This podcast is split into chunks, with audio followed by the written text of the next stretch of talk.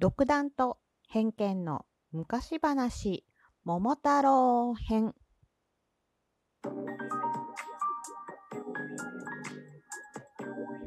どうもひよりです。いかがお過ごしですか？この番組は私ひよりがこれってどうなのって思う日常の些細なこと個人の独断と偏見でゆるーくお話しする番組です。さてさて、独断と偏見の日和の昔話。今日は、桃太郎編です。イェーイトントントン という感じなんですが、まあ、桃太郎、うん、これは多分ね、あの話も、私も全部分かったと思う。まあ、言うて、あれですよね。あのー、お話の中、昔話の中ではめちゃめちゃ有名な、めちゃめちゃメジャーどころで、うん桃太郎といえば子供に読み聞かせたい作品ナンバーワンとも言われるらしい存在でございます。そんな今日は桃太郎の話を、えー、日和の独断と偏見のあらすじを踏まえながらお話ししていきたいなと思います。まあ言うてね、うん、桃太郎ってそんな変化球でびっくりする内容は調べたところ、うん、さしてなさそうでした。昔話あるあるのね、なんかこう裏話みたいなのまで、まあまあ掘り返しちゃうとあるのかもしれませんが、うんと、サクッとあのお話の内容的にはびっくりするところは、桃太郎に関してはなかったかなという感じです。はい。では、桃太郎のお話、始まり始まり。昔々、あるところに、おじいさんとおばあさんが住んでいました。うん、年の頃は、昔のおじいさんとおばあさんってまあまあ若いからな。60前後ぐらい？多分ね。うーん、多分ね。もう、うん、あの、この後の話からいくと、もう割と元気がある。なんやったら50代とかかもしれない。波平さんもね、そんな年なので、サザエさんのね。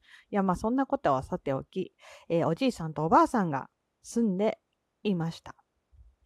おじいさんは山へ芝刈りに、おばあさんは川へ洗濯に。いやいや、おばあさん、ちょっと山へ芝刈りに行ってくるよ。芝刈りって言うてもね、芝を刈るわけじゃないんだよ。うんとね、えっ、ー、と、焚き火？焚き火用の薪？うー芝刈りって意味がごめん。ちょっとわからんけど、おばあさん行ってくるよ。ってなおじいさん。そしておばあさんは、私は、川へ洗濯へ行ってくるよ。洗濯なあ。めんどくさいなあ。言うてなあ。うん、板でゴシゴシやるんだわ。ってな具合におばあさんは 川へ洗濯に行くわけでございます。そう。で、まあ、どんぐらい大きい川なんだろうね。川へ洗濯って言ってさ、かなり激流の川でおばあさんを洗濯したとは思えないんですが、その後の展開で言うと、そんなに狭い川でもないのかな。うん、多分ね、2、3、3メーターぐらいは横幅あるんじゃないかな、その川。きっとね。きっとだよ。で、えー、おばあさんが川で洗濯をしていると、えー、川の上から、どんぶらこ、どんぶらこ、どんぶらこ、どんぶらこ、と大きな桃が流れてきました。揺れとるね。桃がね、どんぶらこっていう、あ、まあ、うん、川で、そうか。川の、まあまあ流れに、なんか知らんけど、横揺れっぽいけど、まあ、川だから本当は縦に揺れるんだろうね。まあいいや。で、桃がそうそう流れてきたっていうことはさ、うん、まあ後に何かが入ってるでっかい桃なわけよ。で、ってことは、割と川幅は2、3メートルないと桃は流れてこないよね。でかいからね。流れられない。ということと、あとおばあさんの年齢、おじいさんとおばあさんの年齢がわりかし言うて若いのかなと 思った原因に、おばあさんはその桃をなんと一人で担いで、えー、自宅へ持って帰ります。ね。割と力あるね。どんぐらいだったかな。多分両手で抱える程度にはでかいと思う。うん。割とでかい。割とそして重いと思う。でもそれを持って帰れるおばあさん、意外と若いかな おばあさん意外と若い説っていう感じですね。で、おばあさんが、えー、そんな桃を拾ってですね、お家に持って帰りました。で、桃を食べようとして割ってみると、うん、まあまあ、でかい桃を割りました。ね、中になんか入ってるからね。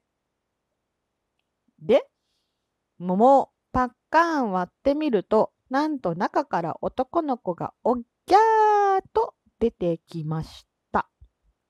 とさとさ。うん。えー、ようね、傷をつけんと割れたこっちゃというね、桃の中がまさかの空洞、男の子。赤ちゃんだろうね、多分ね。そんなね、割と5、6歳の男の子出てきたらどんなでっかい桃やねんってなっちゃうんで、まあ生後生まれてすぐの赤ちゃんが3キロちょいとしたとしたら、3キロ前後としたとしたら、それぐらいが入る桃だったというわけですね。うん。それをパッカン割りましたら、男の子が出てきまして、まあ桃から出てきたんでね、さすがにこれは名前は桃太郎だなということで、桃太郎という男の子、桃太郎と名付けられました。そしてね、大切に育てられ、すくすく大きくなったある日に、まあ、あの、近所の噂でね、鬼ヶ島で、えー、鬼がね、悪いことをしてるということで、うん、鬼ヶ島の、えー、悪い鬼の噂を聞いて、鬼退治に出かけることとなりました。いやいや、鬼の島で鬼が何しようがね、ちょっとほっといてあげてほしいけども、欲しいけども、まあ多分だけど、まあ言うて鬼ヶ島の鬼が多分人里に降りてきてちょっと悪さなんぞしたんでしょうね。じゃなけりゃ鬼ヶ島に勝手に住んでる、えー、鬼鬼たちが鬼の島で何をしようがちょっとね人間様の言うことではないんですがまあ多分悪さしたんだろうね。まあ、ってなことで、えー、桃太郎が、えー、みんなをね村人を代表して「おら行ってくるよね、みんなに悪さする。お兄さん助けて、お兄さん助けたらダメだ。お兄さん退治してくるさーってなもんで、えっ、ー、と、鬼ヶ島に行くわけです。ね、おじいさん、おばあさんにね、いろんなもの持たせてもらいました。えー、刀とかね、まあ、おばあさんが作った日本一のきびだんごを持って出発したわけです。そしてですね、途中に、えー、様々な動物に会います。えー、まずね、犬がね、ワンワンワン。どこ行くんだい？君誰だい？何持ってんだい？ってな感じで桃太郎になぜか話しかけてくるわけですね。で、桃太郎は、あの、鬼ヶ島に行くんだけど、うん、きびだんごあげるから、僕の家来にならないかい？みたいなね、お供という名の家来に、はい、犬をしてしまうわけです。はい。そんなワンちゃん、きびだんご1個で、えー、1個かな？きびだんご1個で、えー、鬼ヶ島に一緒に行くことになります。同じく、キーキーキーおいら、猿だいっていうね、お猿さんだったり、えキジさんがちょっとなんて鳴くのかはわかりませんが、えー、途中で、犬、猿、キジにあげて、きびだんごを餌にね、釣りまして、えー、お供にしたわけです。そして、鬼ヶ島に着いた桃太郎は、えー、まあ、恐ろしい鬼に立ち向かっていくんですが、うんしかしですね、まあ、3人のお供を連れてるわけなので、犬猿記事の助けを借りて、うん、たった一人ではないですね。えー、助けを借りてね、多分、生地がなんだっけ鬼の目に突っ込んだんだっけ割とね、ちょっと痛い感じですが、まあまあまあ、あの、ワンちゃんがね、ワンちゃんじゃないや、犬、お供の犬がね、足に噛みつきなどしまして、えー、無事に立ち向かいまして、えー、鬼はね、もう、悪さはしません。勘弁してくださいよ、桃太郎さん。ってなことでね、えー、無事決着つきました。で、桃太郎は鬼を許してあげたのですが、その上で鬼からお礼に宝物をもらい、お礼ってなんだ？許してあげたお礼ってなんだ？分取ったな宝物。まあいいや。で、えっ、ー、と、まあ、鬼をやっつけたというか鬼にね、あの悪さしないように約束したとともに鬼からなんだろうな、上納金。うん、わかんないな。お礼に宝物をもらい、おばあさん、おじいさんの待つね、お家へと無事に帰りましたというお話です。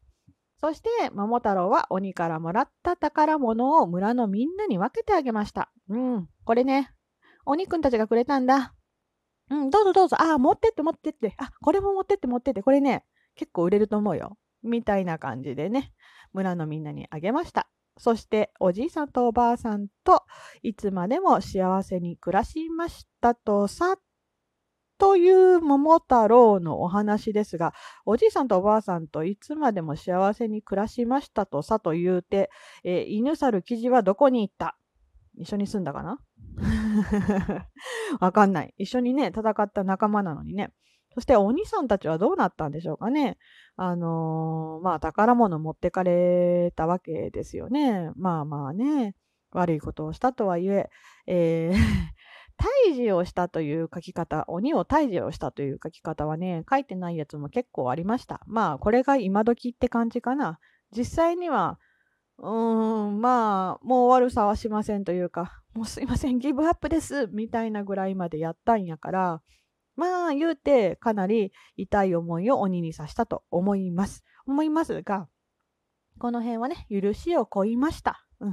ね、っていうような感じになってるやつが多かったかな。まあ、そうだね。うん、桃太郎は犬猿騎士がいなかったらもしかしたら鬼に勝てていなかったかもしれません。さあ、そこはどうなんでしょう。そう。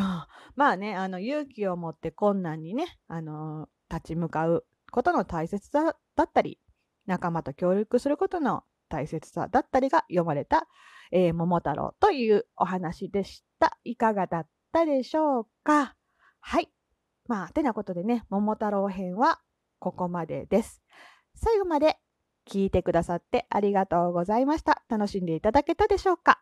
では、また明日の配信でお会いしましょう。ではではでは、また。じゃあねひよりでした。